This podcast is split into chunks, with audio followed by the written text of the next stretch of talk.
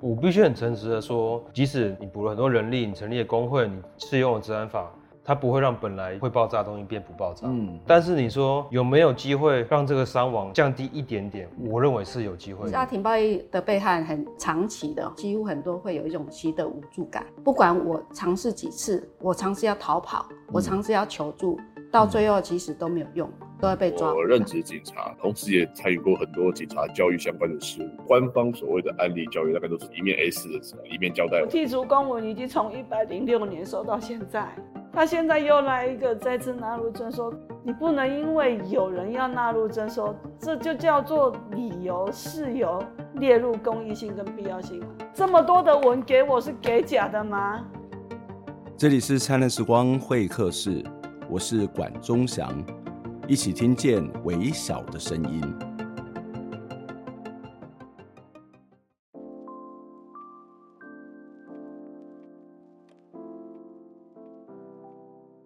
立法院院长的选举已经落幕了，我想新的战局、新的政局即将要展开。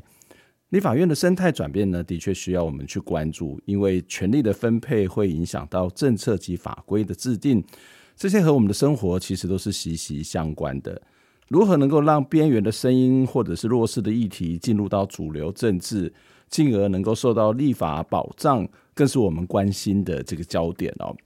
二零一六年的五月。灿烂时光会客室第一次访问今天的来宾邱显智。我们那个时候谈的主题是郑信哲案。他那个时候呢，其实是人权律师，还不是立法委员。八年后的此时，我们再一次的访问邱显智。访问完之后的隔几天，他就已经失去了立委的身份。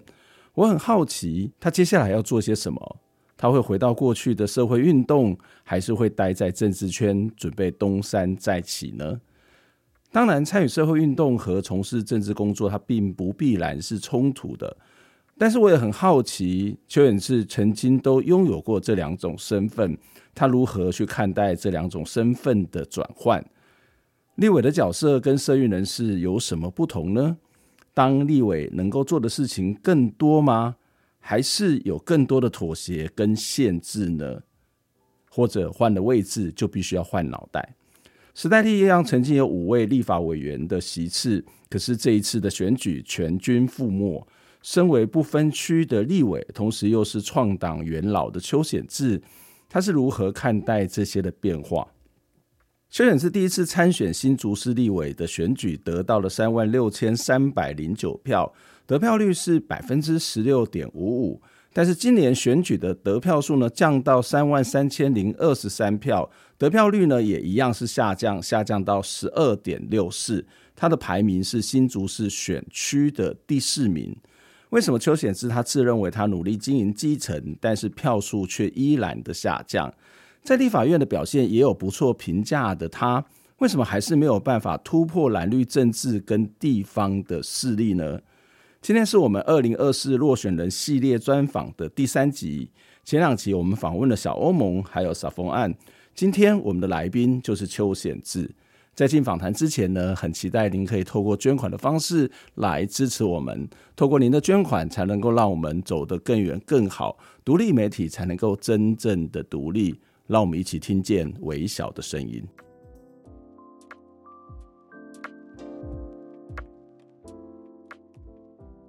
简志你好，老师好，各位观众朋友大家好，大家早安。称之为立委，是因为我们录影的时候你还是立委哦，OK，好，过几天你就过几天就立委了。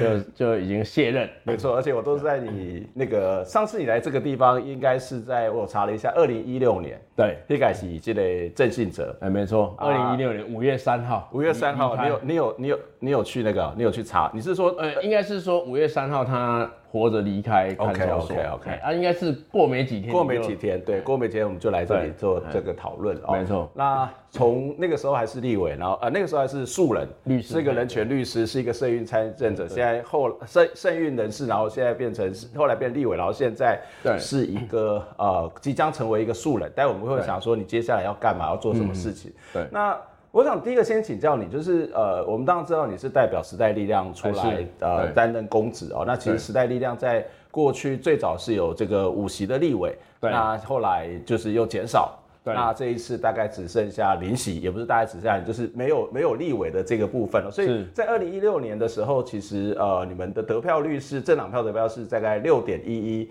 然后二零一呃二零二零年的时候是七点七五，那这一次的得票率其实是不到百分之三十二点五。你自己怎么去看待这个这么大的变化？哦，这当然是一个非常重大的挫败。嗯，那当初时代力量的创党，因为我参与这个创党的时候。就是大家认为说 NGO 必须要在国会有一个代理人，嗯，好这样的角度，所以基本上参与创党的许多的律师或者是社运工作者，基本上都是社运团体。嗯，那后来在二零一六年的时候，我我自己在新竹选立委嘛，哈，但是那时候我的 状况就是说，一方面对抗民进党的这个候选人柯总召，一方面对抗国民党的候选人，嗯，那其他的。这个选区包括黄国昌、洪慈庸、林长佐在区域这个部分，他是跟民进党合作。嗯，那也因为这样，其实，在当下的时候，哈，现在回头过来看的时候，那当然是会有路线上的选择。对，那我当时我的感觉就觉得说，哇，这个这一条路真是崎岖啊。嗯，好，这并没有那么容易。你是说这一路上来都是一个崎岖吗？但但是不一样的感受是说，因为我当时面对国民两大党，嗯，好，那一方面民进党。柯总召他是整个看板海嘛，他资源非常丰沛，甚至这个文宣已经不是一张一张，而是一本书啊。嗯，好。然后这个国民党的这个议员在这个新竹市是多，这个是过半，甚至是多数的。嗯，好。所以这个等于是说我那时候感受跟。其他的我们的同志啦，哈，就是后来也选上了这三位立委，我我感受不太一样。嗯，怎么说？我的感受就是会觉得说，哇，这真的是一个非常困难的，嗯哦，而且你要如果在两党这个大党的这个铺天盖地的这个哦这个看板海也好，或者是说这文宣战也好，或者是网络等等之类的，嗯、你要如何能够杀出重围？嗯，那所以那时候就当然就是说后来就落败嘛，哈，那落败就持续耕耘。但是后来我会发现说，嗯，那我因为我持续的耕耘，在二零一八年的时候，我们在竹竹秒推出了七个候选人，选上了六个，六个对，好，那反而其他的区域，好表现的不如预期啦，嗯，好，那那时候我的感受，长话短说就是说，其实以一个小党在德国、在欧洲也是一样，好，你社社运运动社运动起家，那你可能就是在这个整个政治上的光谱上面，哈，然后。有一个这个大的比例，比如说十趴，或者是说五趴、十趴，甚至是说十几趴的这样状况，嗯、像德国绿党或者是德国的这些小党，那所以你就必须要很清楚你的角色，嗯，好，你必然跟这些大党好所关切的议题，或者说所关注的这个社会面向，要有些差异性，好，那要有一些进步性，好，那回头过来讲说现在的状况，我觉得是我们把。政治这件事情想的太容易了。嗯，怎么说？因为就是说，二零一六年的时候，时代力量，哎、欸，三席的部分，三席的这个区域，因为跟民进党合作，所以就选上嘛。好、嗯，然后两席的这个不分区就变成五席的这一个这一个小党。好，那有个党团。那在这个立法院有很多，当时太阳花学院之后，嗯、你又是一个新兴的、这个，这个社会气氛也不太，哎、欸，对，社会气氛不太一样。好、嗯，那民进党执政。那后来，二零二零年的状况当然是说，你在区域的时候，你就很难有所斩获了哈。虽然当时新竹市这个我们的候选人还是得到七万多票，但是那时候其实你应该是要回过头来去好好的针对二零二二，或者是说这些地方的这个选战哈，能够有有所斩获的地方，能够去清楚的布局，嗯，好。但是就是说这一方面牵涉到就是说。社运出身的人，或者是说许多 在内部上面沟通，其实是我坦白讲是处理也不好，不好沟通，好不好沟通？大大家也都有各自的想法或者个性的哈。对，那瓜吉就讲说，这个时代力量哈，它有三种口味，一种是黄国昌口味，一种是林长佐口味，好，然后一种是邱显智口味。那邱显智口味就是想要把这两个口味把它调和在一起，那看起来也是。没有办法成功啊，好、嗯，所以我觉得这严格讲起来，如果 我要说的话，我觉得太轻视，或者是说太认为说政治是一个非常容易的事，嗯，好，太太快获得成功了，嗯，而而你以为这个成功是很容易的，所以所以你的意思是说，其实以时代力量这样的一次的这样次这次挫败来看，它并不是一个理念上面不被认同，而是包括组织经营，而是包括内部的一些纷争、内部团结、内部的内部团结是你们在所谓的地方扎根上面可能也是不足的嘛？哎，对，应该是因为这你你这个是很好的观察，嗯，因为地方扎根这件事情哈，讲起来。好，就是一句话嘛。嗯，但实际上来做，那是要滴水穿石。没错。好，而且我举个例子，像 我的我的选战的状况，就是说我们的团队也非常认真。嗯。哦，但是呢，跟国民两党相对来讲，它的状况是什么？国民党是有很多的，新竹是有一百二十二个里，嗯、然后有 三十几席的议员嘛。那国民党是最多数的议员。嗯。哦，他有十几席。那民进党八席嘛，那我们有三席的议员。好但是越往基层走的时候，我们就是说这种像比如说里长、邻长，好，那国民党或者是民进党，尤其是国民党，它基本上它是一个很绵密的组织，对，好，那你这个非常努力的去经营，哈，比如说六日的时候，你跟他们一样，你也要去殡仪馆啊、婚丧喜庆啊，哈，事实上红白帖，还有红白帖，我多年来我也是这样做，哈，但是你还是 还是会面临你的。组织的资源跟人数不足的这个问题，嗯，嗯，好，那这个这个这个，我觉得这个当然就是要靠滴水穿石啊。好，说实在的，你一个政党，哈，然后八年嘛，啊，八年以八年来讲，好，那你你 很努力的经营，但是基本上人家是滴水穿石，是很长时间的累积，嗯，甚至他累积之后，他的人脉哈，他的他的各方面是比你更宽广的，所以他不是 政绩，而还要看关系。看起来，我说的关系并不是说你要去买票的时候，他就是一个巴蒂巴蒂，或是一些兄弟嘛，就是我们本来是协调在这里，或者是说他平常就跟大家有很好的互动，没错没错，不管是协助也好，或者是呃，不管你觉得正面或负面，他就是一个很好的关系。所以这次也会看到一个类似的现象，所谓的太阳花世代，好了，在这一次的选举当中，可能都敌不过传统的地方派系。那当然，我们就会觉得说啊，这个土地的主人他回来了，土地的主人他胜利了。可是从某个角度来讲，会不会是一个是在一个理想性很好，但是其实那个扎根性或是那个地方经营它其实不够密切，但是这个不是一个。呃，纯粹的选制的问题，而是一种你刚刚谈到人力资源，对，以及我们能不能蹲下来，我觉得可能是蛮重要的吧。这很重要哈，因为我跟你举个例子，比如说同样的哈，我去生命园区哈，或者是婚丧喜庆庙会啦哈，甚至是。这个地方的巡守队也好，或者是这个环保志工队，就一起拔草。好，嗯嗯嗯，我都尝试过。你会去拔草？好，我也去拔草。好，问题在哪里？嗯，问题就是说，今天如果有一个哈，他这个在当地连任哈，比如说好几次的议员，好，或者是说他跑得非常勤的这个议员的话。哇，你你很很明显的感受到他跟你之间，哈，嗯，就是说你跟这个我们的这个李明也好，或者民众，哈，或者是说他跟这一些我们的市民的距离，嗯，比我近太多，对，好，因为他日积月累的累积嘛。那我的困境会在于说，我一方面，比如说二零二零年上任之后，我在立法院要处理交通委员会，处理各式各样议题，哈，那质询了这个这个将近八百次，那另外一边我要处理党团协商，嗯，好，嗯，那在这个地方上面的曝光，哈，或者是说这个我们的这个所谓的基层的服务，相对国民两党来讲，当然你还是跟他有一个差距，嗯，那所以现在的问题恐怕是在于说，这还是要靠时间呐，嗯，啊，另外一个当然就是你讲的那个，我们愿不愿意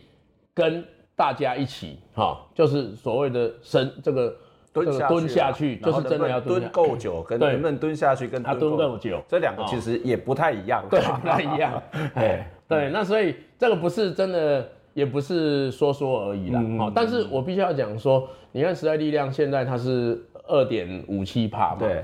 其实，在德国哈，我常常也跟 实力的一些伙伴讲说，在德国小党。都面临没过五趴的状况，都有过。为什么？因为这个制度就是从德国来的。对。那德国人那时候他就觉得说，威玛共和的时候，哈，多党林立，然后隔潮不断啊，乱七八糟，导致希特勒上台。嗯。所以波昂基本法认为说，我们不能这样做。嗯。我们要设一个 五趴的门槛，好，那让这个小党不要那么多。嗯。好。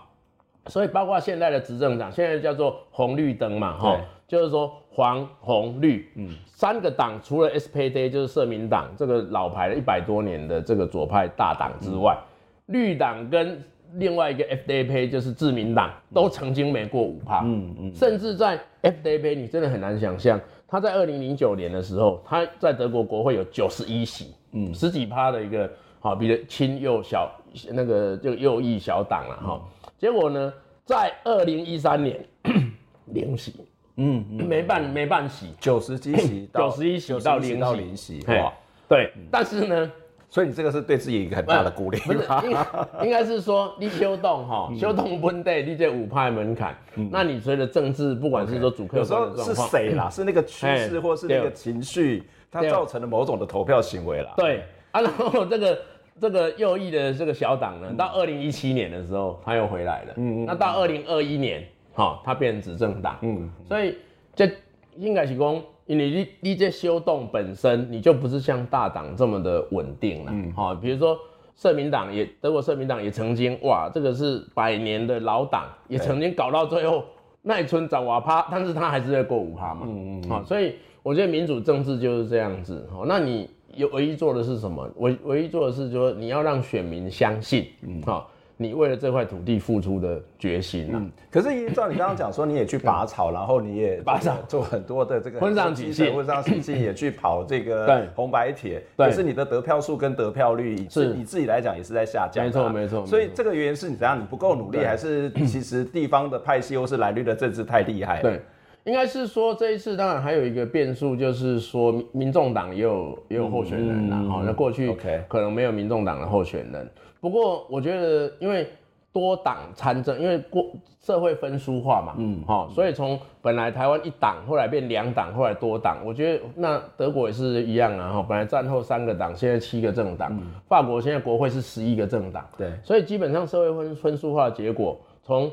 一党走向多党，哦，然后甚至越来越多，这个是一个必然的趋势，嗯，好，所以我觉得面对这样的挑战，啊，每次参选，我觉得未来也是一样啊，恐怕新竹市只是一个现在的一个 一个状况，未来台湾恐怕都会越来越多的候选人，越来越多的政党，嗯、那。时代力量哈，或者是说你作为一个小党，你如何能够在这种乱流积云呐，哈，乱流积云的时代里面，然后能够获得选民的青青睐？所以这还是一个自己跟自己的比赛。那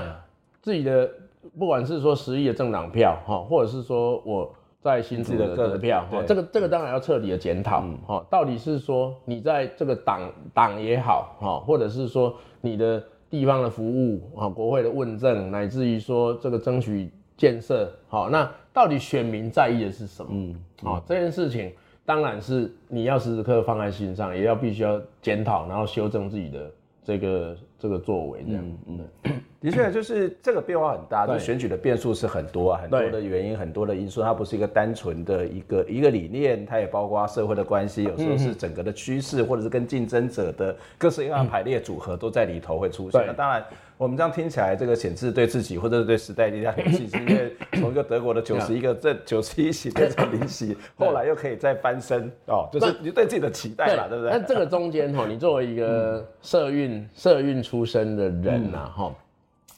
有时候你会面对一个困境，嗯，哦，比如说像民进党在推排黑条款，嗯，哦，我们当然对黑道深恶痛绝，对。但是我自己作为一个律师，哈，或者是说 学习法律的人，我当然没办法接受说你里长只是因为他曾经被判刑，或者是甚至是缓刑，嗯，你就让他终身不能参选，对，哦，那所以这变成是说你你你有你的坚持，嗯，好，那跟选民。看待你的方式，或者是说，选民到底有没有觉得，哈，你在意的是你在意的东西是他在意的，嗯，这中间。我也必须要，也就是说，黑道是一个，那黑道是到底什么样的黑道？它可以排除他的选举人，但是对他的这个假设，他不是很严重，那但是他是可以有没有更生的机会？对，这个更生的机会是不是包括他的参政权嘛？是。那我的版本就是采用德国的方式，就是说，我认为应该是，如果你要限制的话，嗯，第一个就是说，某一些跟国家法益有相关的，比如说贪污治罪条例。好，比如说叛乱等等，嗯、这些有跟公子有相关、密切相关的罪。嗯，第二个就是说时间要考量，不是限制，不一定是限制终身不能参选。比如说五年，德国就是这样子，哈，比如五年、七年、九年，那有一个层次。但是我放在一个选战，或者是说作为一个公共议题的时候，好、嗯，很难去清楚的让我的支持者或者选民呐，哈。好，或者是说这广泛的社会大众能够清晰的了解我们的立场，因为有时候会觉得是不是太复杂？嗯，好，那这个当然我必须要去深刻的检讨。这个其实也不单是你的问题啦，就是我们这个社会最近这几年所谓的素食这件事情，或者是我们在看很多问题的时候，比较这个情感的面向。那当然，如果有在整个舆论上面，或者在争竞争对手上面，他怎么去？带动那个风向，实际上会引发我们怎么去看待一件事情，是它背后的一些价值，它这个问题就会出现哦。对，那当然从事社会运动到一直参政，一定会有你自己的一个一个价值，哦，是这些立场。可不可以先谈一下你的社会运动的经验？当然我，我我认识你的时候，其实是所谓的人权律律师，知道你参与的官场工人，然后。诶、欸，我们也曾经一起在台湾人权促进会里面待过哈。是，那还有很多这个呃相关的，包括洪仲丘等等啊。你这些社会运动的参与里头，有没有哪一件事情是让你印象深刻，或是对你的影响冲击最大的？应该是说，比如说回来台湾之后就参与了官场工人案嘛，哈、嗯，然后红案啊，或者是各大各各式各样的冤错案啊，或者社会运动的案件，包括帮学生辩护、嗯。我觉得应该是说，如果让我觉得说印象非常深刻哈，然后也会影响我去从政的话，基本上是洪洪仲秋案。洪仲秋，好，因为洪仲秋案，哈，他就是一个乡下的一个阿兵哥，嗯，然后在军中被霸凌，好，那我们自己从乡下来，然后去当当兵的经验，说实在，我当兵的经验不是很愉快了哈，那就是说会有很多你看到了对他们印象不好的部分。那这个案件后来，哈。让二十五万人上街，好，那甚至这个让推翻了这个台湾的军事审判制度，好，让他从平平时走向战时才可以适用。嗯。那当然，那是对我们这一种，就是说，哦，就就是说这样的律师是一个很大的鼓舞，嗯，啊，因为我在红案之前，我事实上因为在。军事监狱发现了一个冤错案，叫王瑞丰案，我就向大法官申请大法官解释，嗯，结果到十年之后，他去年才解释出来，哇，好，那那时候我就认为说，德国没有军事审判制度，法国没有军事审判制度，嗯、所以不应该有军事审判制度，这很不合理，这样，好，但是基本上那，就是没有投了这一个大法官解释之后有受理，但是一直解释不出来，可是，在二零一三年的红案的时候，因为八二二零一三年八月三号，哈，我永远不会忘记这一天，有二十五万人上街，嗯，而导致八月六号的时候朝野协商，哈，然后二三读通过，让军事审判制度走向历史。所以我一直相信众志成城啊，嗯嗯嗯，好，所以基本上我也我其实也不太相信什么政治明星，说实在的，我比较相信众志成城，大家。好，往一个坚定的方向，然后坚持这样的信念，到最后成功。所以红案带给我很大很大的鼓励啦。嗯嗯、那当然就是说，因为红案它是一个 case 嘛，它通过这个 case，然后改变了军事审判制度。所以一号这样的理念，我在进入立法院的时候，我也会一直在思考说，哎、欸，那比如说过去在这个。社做做社运的时候做冤错案，好、那这些冤利赔偿、刑事补偿要怎么让它更完善？嗯，哦、喔，那或者是说犯罪被害人保护法要怎么让它更完善呢、啊？哦、那等等之类的，你就会觉得说这个制度上的改变，嗯，是一个非常非常重要的事情。嗯，哦、喔，所以你刚刚讲到说，哎、欸，这个乡下的洪仲丘是一个乡下来。我我我感觉到所谓的你的乡下的经验，你的乡村的经验，你的生活经验，跟你从事的事情是有一些关联跟影响。例如说，我之前听过你为什么会参与社会运动，为什么官场工人，是因为你妈妈也是官场工人。我妈妈是官场工人。妈妈之前在民雄工业区工作，然后突然间变成官场工人。对，所以你的这些所谓的乡村的经验、乡村的记忆，是驱动你去参与这个社会运动、社会改革一个非常重要的一个力量吗？对，因为那时候就是。回来之后当律师嘛，嗯，好，那回来之后当律师，你的生命之中比较熟悉的人，比如说这些农民，嗯，他长得什么样子？好，那比如说妈妈的同事都是一些女工嘛，好，那所以当这一些人这个走入办公室的时候，你对他会有一个比较亲切感，嗯，应该是这么讲，嗯，好，那比如说洪仲秋的爸爸走进来的时候跟我讲说，他的儿子是成大毕业，哦，然后这个去当兵，然后在平常暑假在家就在。这个拔草，然后在施肥，哦，在喷农药，然后再摘葡萄，因为他家在种葡萄，就跟你小时候的啊一模一样，嘿，对，所以我那时候就跟他讲说，好，我会帮助你。他说我没有什么钱，我说好，那不用钱，嗯，就是说，就是你会有一个同理啦，嗯，比比较容易同理，嗯，哦，因为我们今天如果是一个都 好野人的话，你可能就很难同理这样的处境嘛，啊，比如说官场工人的时候，有一次。我开完庭，我载一个妈妈，哈，然后回去嘛，哈，回家的路上的时候，他就说，哎、欸，你怎样不？我今天来开庭，哈，我可袂当甲阮翁讲，哎，我今天爱个跟当来煮饭，哈，那你会觉得他讲话的样子，跟他忧虑的事情，基本上跟我妈妈小小老百姓的闲内啦，哈，人的闲话的闲，对对对对，就醒了啦，哎，所以 所以基本上会会会比较能够同理这些人的这个处境，这样。所以同理心，或者是你有没有这个过程，会影响到你的政治的参与，或者是社会的参与。但其实你刚刚也谈到一个蛮有趣的地方，就是你觉得洪仲丘案让你是很有成就感。对，那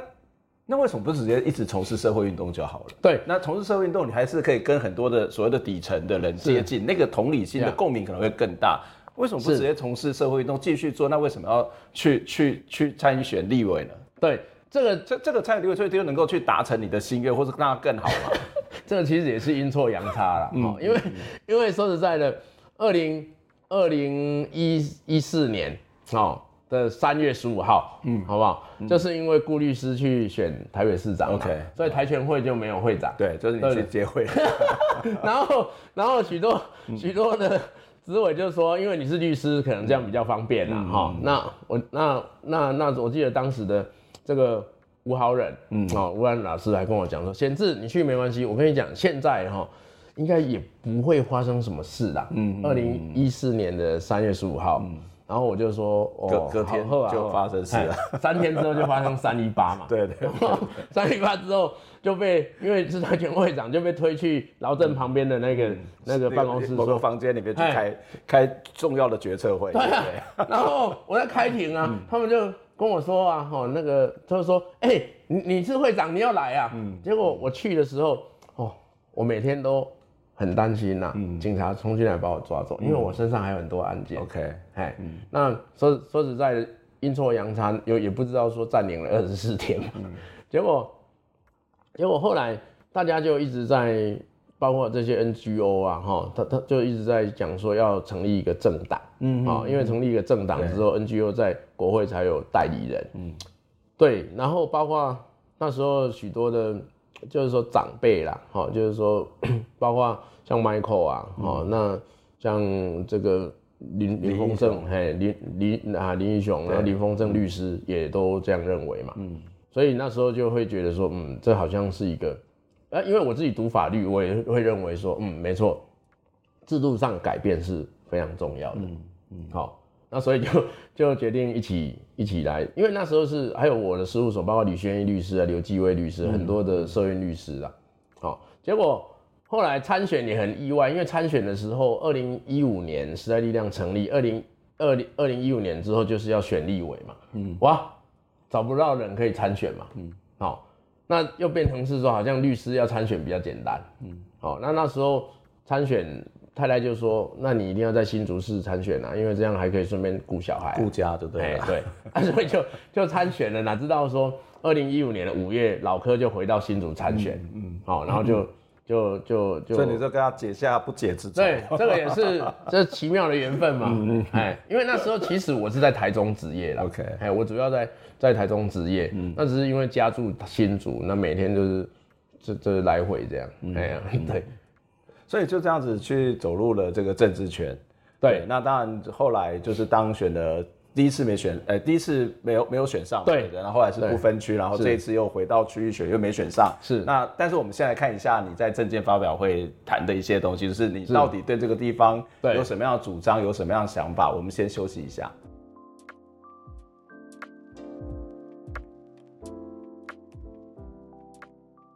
光是去年我就已经两次邀请交通部长王国材亲自来到新竹会勘，为新竹争取十亿元的交通改善的预算。那未来我也会继续的全力争取监督，让新竹的轻轨如期的到这个动工，好，不再拖延。那另外也争取预算加速完桥，完成空桥的计划。并且全面提升新竹人行道及行人安全设施的普及率，当然包括行川线路口的退缩、行人庇护岛、照明设施等等，改善新竹所有危险的路口，好，能够提前达成新竹交通零死亡的目标。第二个，我们希望说能够调降汽机车的货物税、关税，好，那在这个万物皆涨，只有薪水不涨的时代。好，我会全力推动减轻市民生活的生活负担，提升市民生活幸福感的政策。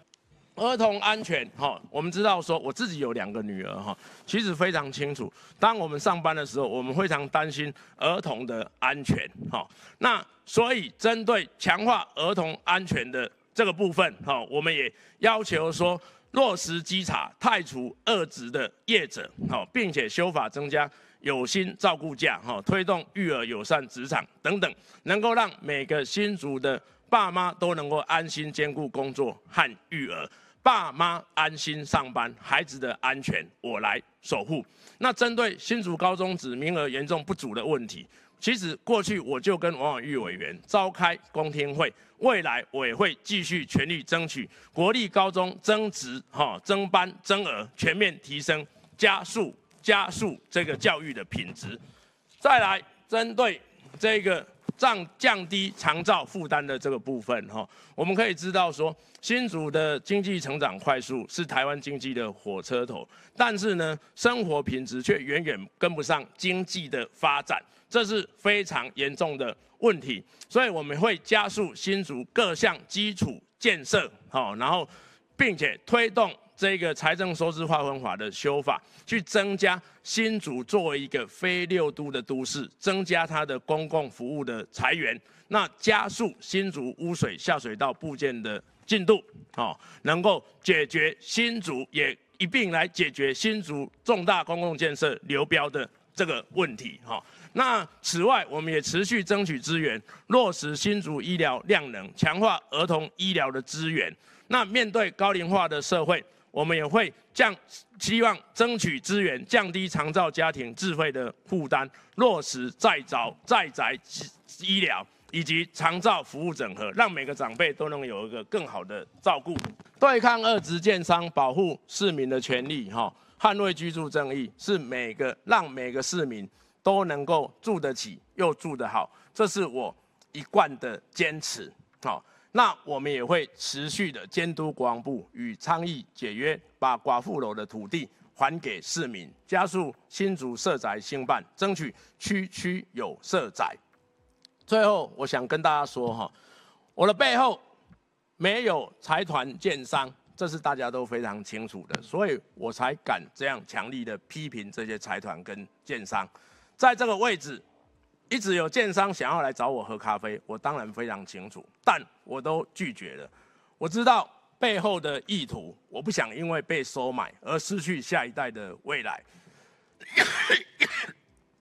所以我坚持站在鸡蛋的这边，有许许多每天为了生活努力、奔波打拼的市井小民，需要有人来为他们发声。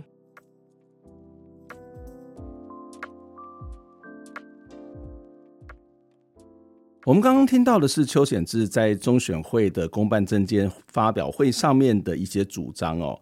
这些主张内容其实听起来非常的小市民哦。那内容包括了儿童、交通、医疗、长照等多样的面向。等一下呢，我们会请邱显智来继续跟我们说明他自己对于新竹的想法，以及这些证件为什么会这样子主张。我想朋友们应该都会发现，我们所制作的二零二四落选人系列专访的来宾，其实几乎都曾经参与过社会运动，并且有些已经是长期蹲点地方、蹲点组织。这也就是我为什么会特别邀请这些来宾的原因。社会运动跟政治工作之间有竞合、有冲突，但是也有可能会是融为一体的。社会运动跟政治工作之间其实有竞合、有冲突，也有可能会融为一体。但是说实在的，这都不是一件容易的事情。有理想的人总得要面对现实，但是他的做法是妥协、是突破，还是能够共存？这些的可能性都让我充满各式各样的好奇。这也是能否让理想落实在政治领域非常重要的关键。接下来，我们还是要来继续的访问邱显智，请显智来跟我们谈谈他在参与的过程当中，到底面临到什么样的限制、挫折，以及有没有如何突破的可能性。邱显智长期参与社会运动，但是其实他落选了。那他也曾经当过立法委员，那他怎么去看待这个社会运动政治化这件事情，是有可能在发生的吗？在听邱显志的访谈之前，我们一样期待我们的听众朋友可以透过捐款的方式来支持我们。透过您的捐款，透过民众的捐滴力量，才能够让独立媒体走得更远、更好，做更多深度的报道以及讨论。让我们一起听见微小的声音。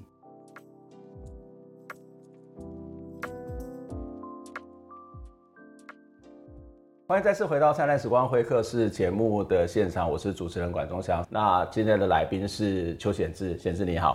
老师好，各位观众朋友大家好。对，其实我们实际见过面应该不超过十次，哎，真的吗？还有高铁上也会见到，高铁上对，要不然就是看电影也会见，看电影啊，对，OK，好，算是一个。不太熟的、熟悉的陌生人。但是我在二零一一年哈，应该是说我回到台湾之后，我开始职业，嗯，然后我在大概职业一个月之后，我去中正大学，对对，哦那那时候为了郑信哲啊，对郑信，那就看到你跟张娟芬、蔡崇隆，对，然后我当时对你非常。震惊啊！震惊是这样，不是尊敬，是震惊。不是，说怎么讲的这么 好，讲的那么好。对，阿花公开不到不起，结果那时候吴吴东木好死不死，还把它全部录影下来放在 YouTube。我真的很想要，哎，我还没有看过雷导这样。我那真我真的讲的不知道讲什么。我回去看一下，我到底讲了多好，真的很棒。我我记得我的 PPT 是用柯南做的。对对，我记得印象很深刻。对我也是很会做 PPT，但是不是我们今天的。但是你那时候让我非常震撼，就是说你讲的那个东西，基本上就是德国在报道刑案的时候。非常语气非常平淡.然后要要高度的哦，这个自我拘束哦，嗯、自己作为媒体的报道者的那一种，嗯，哦，不要。不要好像渲染太多的情绪，对对对对对，呀呀呀，很赞，谢谢你的称赞。不过我还是要回到哦，OK，好。刚刚我们在这个中间看到的是你在政界发表会，是是是，好像有二十二十五分钟嘛。对，你大概花了十五分钟 讲自己努力的做了哪些事情，是，然后大概五分钟都在骂人。那最后五分钟我们交战，我们只有剪最后五分钟了 啊，那个骂人跟是。不不断吹捧自己我们就算了哈。啊，你就提出了几个重要的政界，包括改善交通啊，减轻小富。小市民的税负啊，儿童安全，降低长照的负担，还有落实在宅医疗，这个其实比较少人谈。对，还有包括这个建商工程监管，我觉得这也是比较少人谈，就是特别谈挑出了几个我觉得还蛮有趣的证件。对，那当然这个证件在那个大型的这种所谓的蓝绿对决，或是蓝绿白对决的这个所谓的气氛底下，它是不会被听到。但是我想有一点时间，你可以来分享为什么你要提出这个政见。因为基基本上这也是从我自己切身，不管是说作为律师也好，或者是作为立委哈，嗯，然后我对新竹市民哈，他的他的烦恼所在。他的痛苦所在在哪里？好，然后提出的我的证件这样子。那比如说哈，这个对落实这个建建商的这个工程的监管哈，你会看到说，哎，竹北的这个丰益建设，然后搞出了五次坍塌，那最后这个搞出一个天坑啊，哦啊天坑这个车主哈，差一点也在这个车上，因为那个车主后来跟我聊天嘛哈，然后整个特斯拉掉到里面去，哇！那其实这样的类似这样的事情，包括我们在台中的新复发建设，啊，你可以看到它搞到悬臂掉落，就是苏亚的，那苏亚的过世过世，哦，这非常难过哈。那或者是像台北这样的状况，台湾对这些不良的建商的管理是很粗放的，甚至是非常放纵的，哦，那所以我的政见才会说，我必须要去做这件事情，落实建商的工程的监管，哦，这个很重要。嗯、那第二个，比如说像交通的问题，因为我都在交通委员会嘛，哈，我其实，在做律师的时候，我就发现说，天哪，台湾为什么有这么多的车祸？嗯，那那些车祸是你开车我开车，或者是你开车我骑摩托车撞到那也就算了，嗯，一大堆哈，比如说台中经典外墙啊，经典酒店外墙倒塌，嗯嗯，好，我的当事人就是。骑摩托车过去，然后被砸到变植物人了。嗯，好，那比如说有那种工程师下班哦，好，骑摩托车回家路上，哇，宝山乡公所的这个路灯啊，好，竟然路牌竟然倒下来把它压死，哦，哦，诸如此类。啊，或者是说违规停车在超商门口，然后老阿公在老阿妈撞上去，嗯，好啊，老老阿公就过世了，老阿妈就。就就重伤哈，在新竹的这个北大路跟仁德街口什么之类的，嗯、所以诸如此类，其实我在立法院的时候，我就非常重视这个，因为这涉及到人命，嗯，好，所以当然我也会很多的，包括路行哦，然后包括就是说很多的各方面的改善，哦，然后包括这个货车停车格等等之类的，哦，很多，那然后行川线的退缩，嗯、像日本的话，行川线一定要退缩三到五公尺。诸如此类，那这个也是我非常关注的点。嗯，好，那再来就是说儿童安全了哈，嗯、因为我自己有两个小朋友嘛，哈、嗯。那现在现在的社会，尤其是像新竹市，大家爸爸妈妈去上班，然后就交给托婴中心或者是这个保姆啊、托儿所等等。那新竹最近也发生一个托婴中心哦，这个婴儿百分之五十烧烫伤的事件啊，嗯、那你去。去深究这个问题的时候，你就发现说，哎、欸，这一些的管理有很多的问题，嗯，诸如此类，就是说，你还是会希望说，能够同理啦，嗯，好，我我自己是一个离乡背景，哈，从嘉义的山上来到新竹打拼，那许多的这个竹科的年轻世代，或者是说来自四面八方的人，他也离乡背景，他为了他的家庭，为了他的孩子在打拼，那他的烦恼是什么？他痛苦是什么？嗯，那如何能够减轻他在这个城市里面生活的这个负担？嗯，那这个是我非常关切的一个点。其实你提出来的这些政见都蛮日常，我说日常就是跟大家的生活是有很大的关系。那当然，它可能在某个程度是一个所谓的地方的层级，但是如果要做一个大的改变，必须要回到这个立法上面去做一些没错一些论述，或者是把法律制定出来哦。没错。那但是其实到了立法院跟在社运还是有很大不同，就是最常被人家拿出来的举例，或者是包括时代力量常被批评的地方，就是。啊，你的理想性很高啊，但是要怎么做，你要讲啊，或是你要啊，实际上面实物是什么啊？对，所以我我有时候觉得是换位置必须换脑袋，换屁股必须换脑袋。对，可这个东西会不会有很多的妥协跟折冲，或者是说，其实那你干脆换了脑袋，你干脆就换了另外一个人了，你就不整个就变掉了。对，你会有遇到这种所谓的问题，或者是这一种社运的这种挣扎，就是我必须要妥协，我要当然。站在一个相相对这样比较宏观的位置来看这件事情。好，我跟你举个例子，比如说像刑事补偿法，这个我非常在意嘛，因为这个冤案的，那刑事补偿要怎么补偿？那很多面对的问题就是说，比如到最后一个会期的时候，我们要去处理刑事补偿法，那我面对就是说我到底哈要这个让他，就是说要怎么样的方式哈才是一个最理想的方式，让他哈第一个能够有进步性，嗯，第二个。针对机关，其实主要并不是其他的党团，像这种法案的话，主要是司法院。好，那在这一次的这个里面，比如说你没有坐牢的人，但是他是冤枉，那要不要在这一次里面推？那如果我要在这个里面推的话，那恐怕这时间就会来不及，因为机关可能会反对这个部分。嗯、那我就会面对你的挣扎，对你你说的挣扎，我到底是要哈让他现在虽然可以进十步。好，那我的理想可能是进二十步，嗯，好，但是在这样情况之下，我还是同意这样子。好，那后来我的抉择当然是说我还是痛苦的抉择啦，先求有再求好，先先对，先求有再求好，类诸诸如此类的哈。那我我在立法院常常面对的困难也是在这里哈，就是说像交通安全基本法，哈，我们一直在倡议，一直在努力的结果，哎，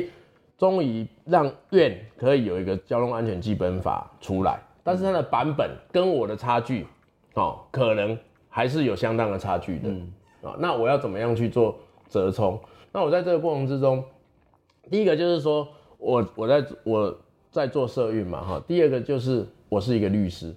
所以有时候我也会有一个面向，是我希望能够把事情建设性的做好，嗯、而不是只是破坏性。嗯、所以，我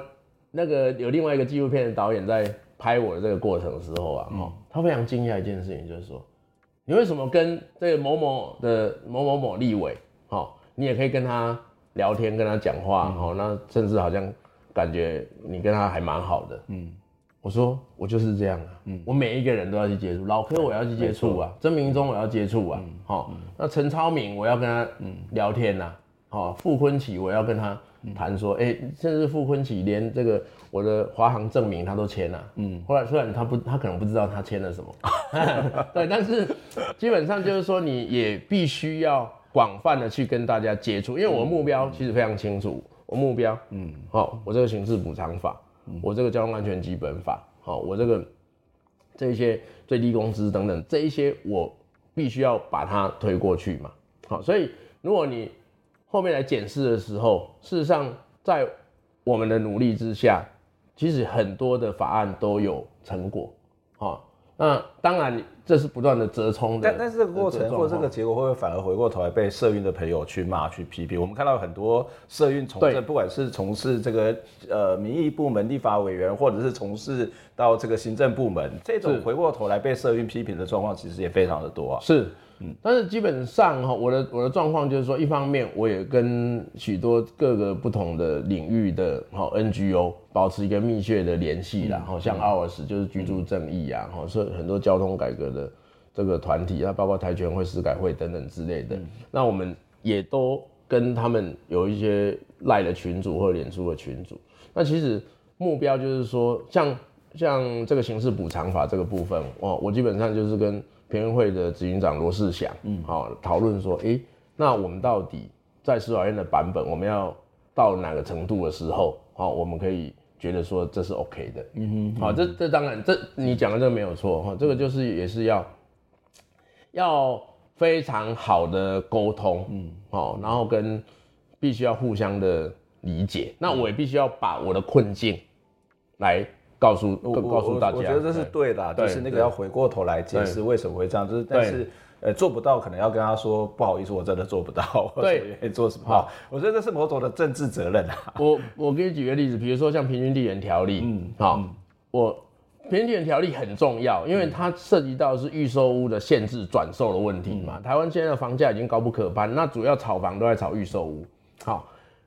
这个我从来没跟人家讲过。好，那重重点就是说，有一些民进党的立委，嗯，其实跟我也是朋友，嗯，他也希望这个案件过，好，那他就会讲说，闲置这个东西如果怎么样怎么样的时候，到时候会有谁出来阻拦？所以我们应该怎样怎样为为不为？好，所以这整个过程里面，基本上你就会站在一个好，一方面我们要去把这个理想往前推进嘛，嗯，好，那一方面我面对的这一个。很多的险阻啦，包括建商他有他的代言人啊，财团他有他的代言人。那我们要怎么样啊，能够让这个 NGO 或者是我们理想的价值能够往前推进？好，那并且包括跟在民进党内哦，或者是说其他的委员哦，能够有一个这个分工合作的关系，这个也是非常重要的。嗯，对。回到我们这个所谓的社运参政，或者是这种呃独立参选的这个角度来看啊，就是我们知道现在的选制对于所谓的呃小党或者是独立参选不利啊，大概有两个最重要的一个因素嘛，一个就是在这个呃所谓的保证金。对，那我们节目也讨论过保证金的问题，另外非常不合理，百分之五的这个门槛门槛啊。那这当然，你刚刚想说德国也是这个样子，可是在台湾的是不是适合这个现实，恐怕也是值得讨论。你怎么去看到这些限制？当然，这些限制有它的意义的存在。那第二个，其实呃，延续的这个东西来讨论，就是其实也很多人说我们要去改嘛。是，那我不知道时代力量提过相关的提案吗？或者是说？这个呃，蔡英文总统在当选的时候也说要去改啊。对，那看起来还是在这个时候还是这个状况啊。没错，为为什么会这样？这个非常不合理啦哈，嗯、因为你所谓的选立委两二十万保证金，这个非常好笑，这个我也曾经咨询过，嗯、这个都是在该年，比如说今年二零二四年要选的时候，在二零二三年前一年，中选会就会召集一个类似这个公听会或者是一个讨论，嗯、那来决定说这一届的立委保证金要多少。嗯，好，那他选择的。这个学者就不会像你这样，可能是你比较反对的立场，好，比较支持小党。学者是支持的，这是很离谱啊！你选 三个，我就当场我就把他质询说，这三个学学者竟然可以找出两个说这个二十万的保证金是合理的，我真的很想说，全台湾你到底怎么找的？哦，那因为我听学界的朋友讲，绝大多数人都觉得不合理嘛，那甚至是说。大多数的国家啦，哈，不要说欧洲，其实大多数的国家基本上保证金都是零啊。嗯，对。那你可以用联署的方式，所以这是非常不合理。我觉得这个是要改不改的问题。嗯，好，因为这个其实二十万，它也没有法法规的这个限制，或是这个法规。就没有办法直接用立法去改嘛？其实也可以，哈，但是基本上就是说，在这个中选会，我觉得这几年中选会对这个东西，不管是说监所的这个投票权。等等，这是非常保守的。是是是。那另外一个，嗯，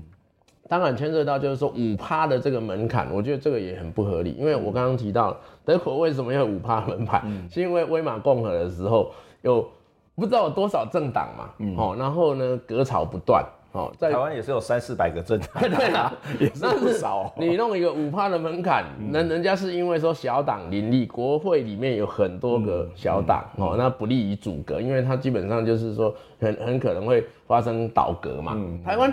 台湾哪有这个状况？哦，台湾是太稳定的问题啊。对，哦，所以这个当然是对小党来讲的竞争是很不公平的。那另外一个当然就是说。抄袭了德国的单一选区两票制啦，哦，单一选区两票制，你又没有联立制，对，这是另外蛮严重的问题，对，严重的问题，那导致说你这个小党，即便你在不分区的席的政党票，哦，能够有比如说五趴十趴，但是你分配到席次才一点点，对，哦，那当然会影响你整个政党未来的发展。那另外一个就是说说，在单一选区之下，哇。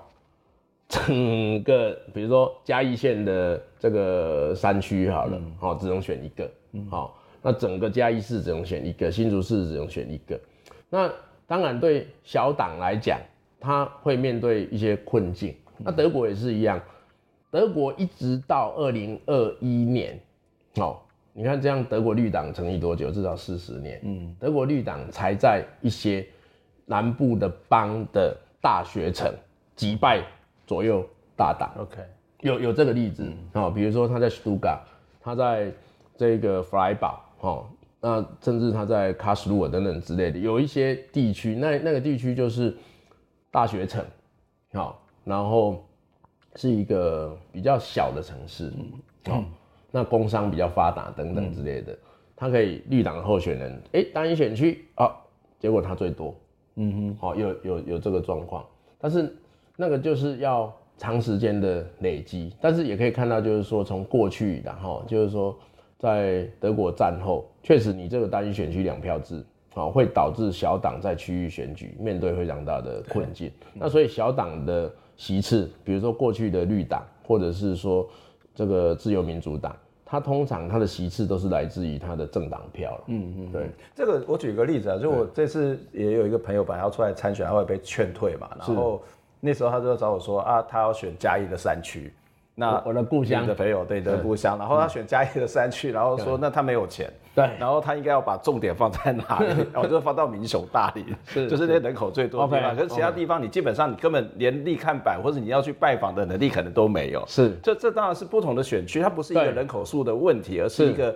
它整个的这种所谓的产业的状态啊，是人的这个人口聚集的状态，它应该有更多复杂的因素应该要来纳进来考虑，就是选区怎么划分。对，对。但其实我们其实是一个比较单纯的以人口数作为一种划分，然后又是一个单一选区，没错，两两票制的这种一种方式嘛。对，没错。我我实在有点难想象。如果一个第三势力的政党，嗯，他要怎么在这么幅员辽阔的地方？对，你要到阿里山去，阿里山去，然后你要到那个那个新港，对，民雄比较平原区，对，那个其实光是开车都要两个三个小时。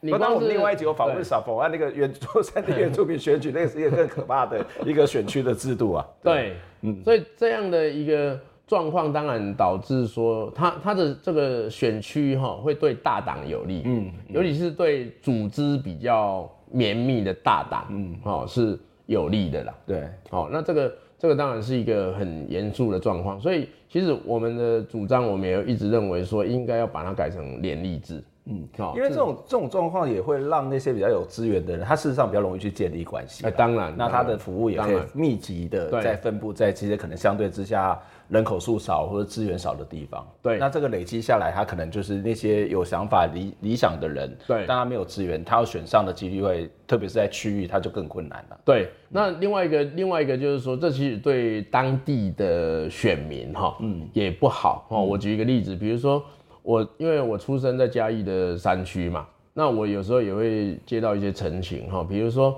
我曾经处理过阿里山的峰山村，哦、嗯，丰山嘛，红山你都来对，对，哦，那它的这个这个网路啦哈，中华电信哈，从八八风灾之后，你看八八风灾二零零八年，嗯，哦，一直到前阵子都没有把电话线哇拉到峰山村，嗯，好，那这造成什么？像校长就来讲说，哎、欸。这个委员，我来跟你澄清，是因为我们的小朋友丰山国小哈，他基本上就是没有网络可以使用啊。嗯、我说啊，那无线网络，他说无线网络，因为他在阿里山的这个低地的地方，山凹的地方，哦，对，阿里山西的这个下下面奋起湖下来，嗯、所以他收讯很不好。OK，那类诸如此类类似这个状况，那为什么会说，不管是说这个原民的立委也好，或者是说嘉义在地的立委，他没有去注意到这个状况，因为他那个选票实在太少了。对对，好，所以。你这个东西真的小党的存在，它是可以弥补啊这个选制上面的不足啦。嗯、等于是说你小党那有在在在这边会有一个空间，好、嗯，那这个空间就是说你透过政党票，那这个小党来帮助一些这个社会上真正的弱势者，好，或者是说在地理上面的弱势者来帮他，好，来帮他解决他的需求跟他的问题啊。嗯，对啊，嗯。我们回到在现实上面来看啦，就是其实也都选完了，然后过去可能是蓝绿两大党，现在两绿两大党现在变成蓝绿白三大党，当然还是有大中小之间的这个区隔。那两大党的时候，大家就想啊，台湾这两个政党是右派政党，然后三大党的时候，这三个政党是右派政党，就是不管怎么样，好像都是所谓的右派当选。可是基本上来讲，你从事社会运动或者从事工人运动，当维权律师也好，对，或是你的出身，他基本上来讲可能会有一些所谓的左翼的思想，或者所谓的左。左派的这种思考，你觉得在台湾有这种所谓的左派政党或者左翼的这种政治参与的空间吗？我我我觉得当然是存在的哈，就是说比较社会性、比较这个社会民主的这个政党。嗯，那为什么会有这个空间的原因，是因为这一个背景啊哈，台湾的贫富差距的问题，对，台湾城乡差距的问题，台湾的分配不平等问题是越来越严重。对，今天。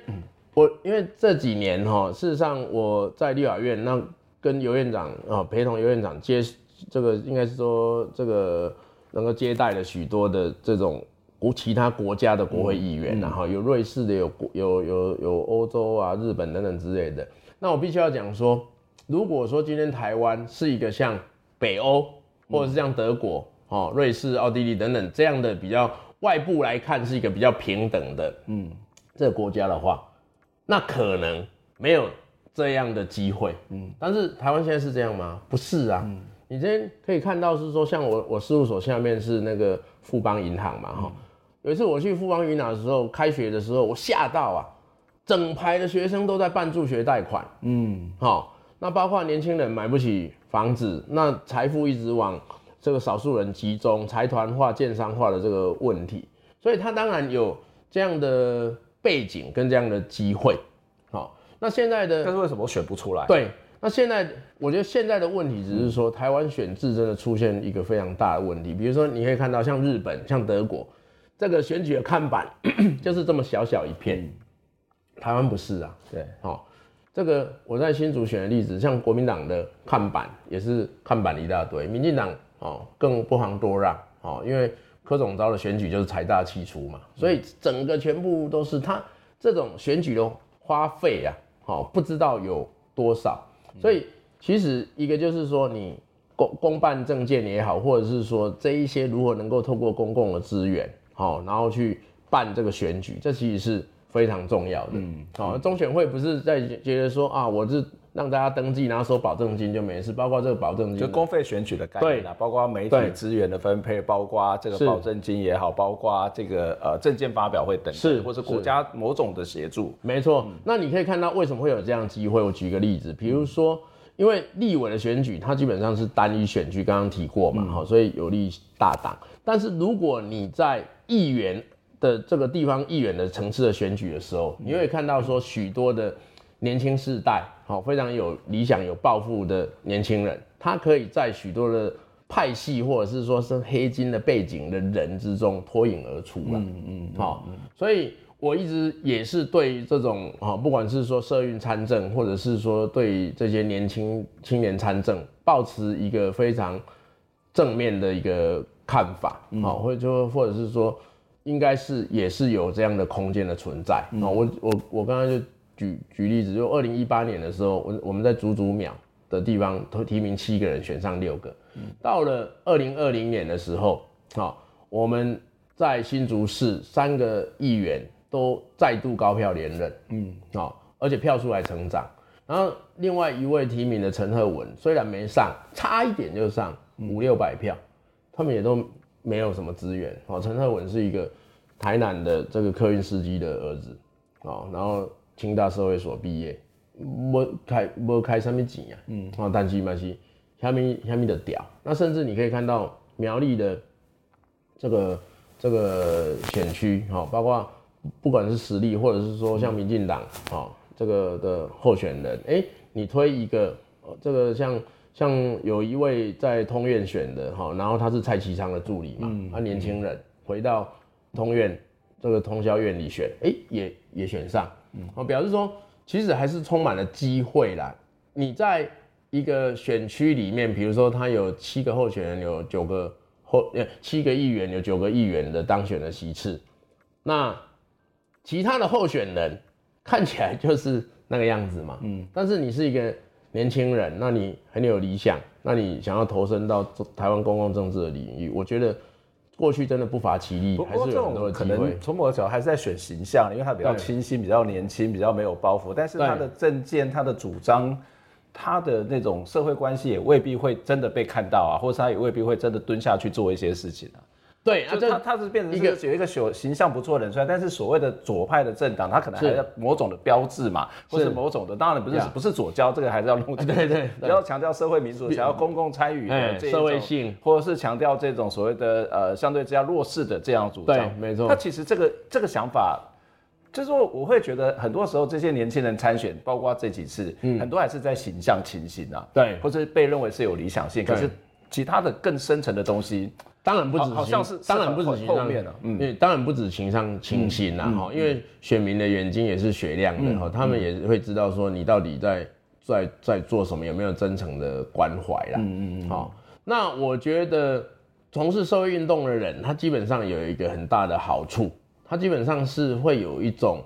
对社会的关怀啦，好，或或者是说对弱者的关怀等等之类的。那当你成为一个政治行动者之后，那比如说你真的当选，好，你真你当然真的要实际的去了解社会的各个层面，到底哪里有需要你的需求，好，比如说，哎，这些偏乡的孩童，这些偏乡的学校，嗯，那到底他的需求是什么？好，比如很很多的需求是你真的很难想象，比如说我刚刚讲的那个没有网路啊，嗯，好，你在台北的小小孩说，哎。老师，我会上网不网路，这不能想象。阿里山的小孩就会面对这样困境，嗯、或者是说我在竹崎的山区，哈，接到很多城也是没有自来水嘛，哦、嗯，就是说嘎吉嘛，这这这个年代的，但是他就是没有自来水，那必须要去去处理。那或者是说林林总总啊，哈，各各式各样的这一个这个他所面对的问题，但他的、嗯、他的困境，那你唯有就是你讲了。真的也是要蹲下去了。嗯，我我并不觉得形象清新是一个负面的，或者说大家这么的浅薄，就是说，但是你要扎根，或者你要做的久，或者你要别人真的是看到你，那就是蹲下去，或者是你要先了解大家的问题，要不然你怎么去做？对，就算提出来的东西也可能会很空啊，或是建立在对手可能很糟的状况之下。所以。所以如何去面对大家哈，嗯、然后去多去深入了解大家的困境，这个本身是一个很很重要的事情。Yeah, yeah. 那所以我才想说，不要觉得说跑场这个东西很庸俗啊。没错、嗯，没错。哦，庙会像我我在新竹像城隍庙的绕境，或者是说庙会，好，我也我我买给他更大叫嘛，因为对我来讲可以跟大家不只是高会，当了解一个机会机会了，嘿啊。对，而且菜市场，嗯，啊，殡仪馆，哦，各式各样，你可以去跟民众，哦，去跟大家接触的这个这个机会。对，好，那为什么这一些传统的政治人物，即便你不欣赏他的这个做法，那他为什么会重视跟民众接触这一块？这其实是其来有自的，嗯，哦，也只有。我跟他实际上的接触，而不是网络上的接触，我跟他才能够建立某种程度的亲近感。嗯嗯嗯。哦，所以即便现在落选，哦，那如果有任何的这个活动，或者包括像殡仪馆啊，哈，有时候我也会常去。哦，理由就是因为说，哎、欸，你可以真正的了解，哦，那到底他他他想想的是什么？嗯，哦，彼此之间交换一些意见啊，哦，那人家有时候也会。跟你讲一些很好的这个点子啊，嗯，哦、我们节目播出的时候，你就已经不是立法委员，哎是，所以你要继续，还会继续去拔草吗？当然了、啊，你还会继续去，你会准准备下一次东山再起吗？还是你要去回头从事社运？还是目前没什么打算？主主要是在职业律师啦，嗯、因为我本来就是新竹的这个律师嘛，嗯嗯嗯，那律师跟做明代这个。这个角色有一点像，有一点对，哦，就是说都是委托人嘛，嗯、哦，那当然接下来就是说有一些我之前过去从事的这些冤错案，包括像王瑞王瑞峰案，包括后丰大大桥案，那也跟我本来的这些伙伴一起来努力，嗯，好、哦，那律师的这个工作本身呢，哈，其实某种程度也带有一种公益的性质啦，嗯，好，我觉得某种程度有时候你也会。觉得说你你从事政治工作，然后你在为社会大众来代言嘛？那律师的角色也是一样啊。嗯、你看到有一个这个人受苦，那你急需要帮他代言，那你透过这样的方式，能够把他啊的委屈，或者是说一旦到底赶扣一堆，把它讲出来。嗯、我觉得这个也是很重要的。Yeah, 对，非常谢谢显智。谢谢老师，希望下次访问你的时候，不知道是什么身份啊？对，各种不同的 角色，是百百变身份啊！是是是，OK，谢谢谢谢大家的收看了。我想我们透过这一系列的这个呃落选者系列的专访，可以去了解这些朋友们的这个参政的历程以及他们的理念。因为在很多时候，他们的真正想法是他们做了什么，其实我们并不清楚。但虽然我们现在做这个是有点这个后见之明，是，可是。就像我们在其他几集所说，这是一个开始了。就是我们很多东西都是这个结束之后，它才是真正的开始。我们并没有把力气放在蓝绿白的斗争跟权力的分配上面，而是要看整个台湾未来怎么样去调整，怎么做得更好。谢谢显智，谢谢大家收看，谢谢老师，谢谢大家。拜拜。